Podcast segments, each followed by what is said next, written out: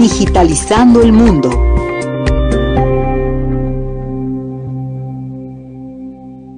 Así es, mi Ceci, el día de hoy estamos festejando este sistema operativo que es conocido mundialmente, que se llama Windows, y es que hoy, hace 36 años, fue el lanzamiento oficial de esta primera versión de Windows, y este fue el 10 de noviembre de 1985, que fue precisamente el mismo año en el que se lanzó el primer Super Mario Bros.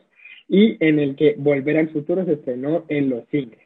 En este año Bill Gates lanzó al mercado el primer Windows 1.0. Han pasado ya, como les comentaba, 36 años desde que la entonces pequeña Microsoft desarrollara un sistema operativo gráfico de 16 bits, con la intención de implementar un ambiente multitudinario en el cual a un usuario gráfico con la plataforma de PC.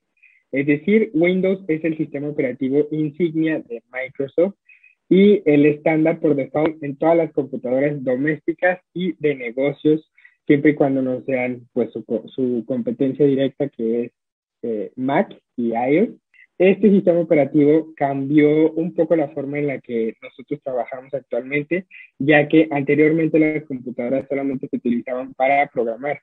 En las pantallitas negras con las letras y números verdes eran utilizadas para programar, pero con el lanzamiento de Lisa, que es de Apple, y el lanzamiento de el Windows 1.0, esta ventana se abre para los usuarios y para que las computadoras sean ya de uso doméstico.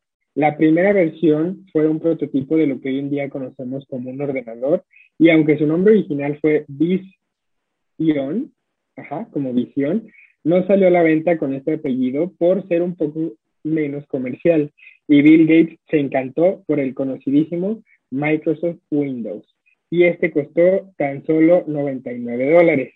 La primera versión de Windows 1.0 contaba con muchos adelantos para su época, como una calculadora, un calendario, un tarjetero, un reloj y una libreta de apuntes, todo dentro de la misma computadora. Antes del primer lanzamiento de este sistema operativo, Steve Jobs y Apple presentaron una demanda alegando que Windows se robó a Lisa, la Macintosh de Mac. Microsoft afirmó que ambos sistemas operativos se inspiraban en el alto de Xerox y que esta era una fuente de sus similitudes. El asunto fue resuelto con un acuerdo en el que Windows 1.1 no era una cosa completamente distinta. Se trataba de un ambiente gráfico que funcionaba sobre MS2, que era en realidad el software que se encargaba de todo el trabajo. Otro dato interesante es que Windows tenía un nombre diferente. Antes de que el desarrollo del primer Windows empezara, el proyecto llevaba el nombre clave de Interface Manager, que es administrador de interfaz.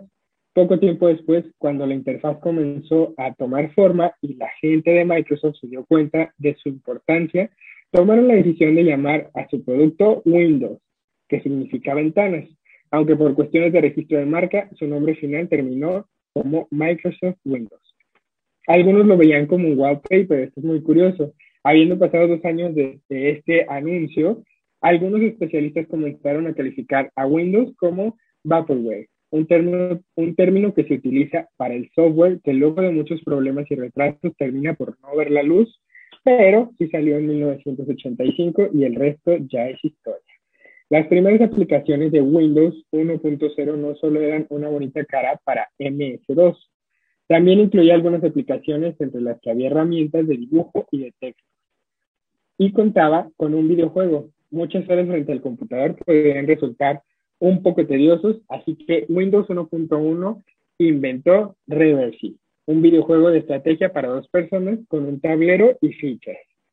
Otro dato curioso es que a pesar de que Windows se llamaba Windows, en Windows 1.1 las ventanas no se podían encimar y no se podían mover una sobre la otra. Microsoft añadió esta función con la llegada de Windows 2.0, pero le costó la famosísima demanda de Apple en 1988. En esta época, si querías un nuevo sistema operativo, tenías que gastarte cientos de dólares para comprarte una computadora nueva.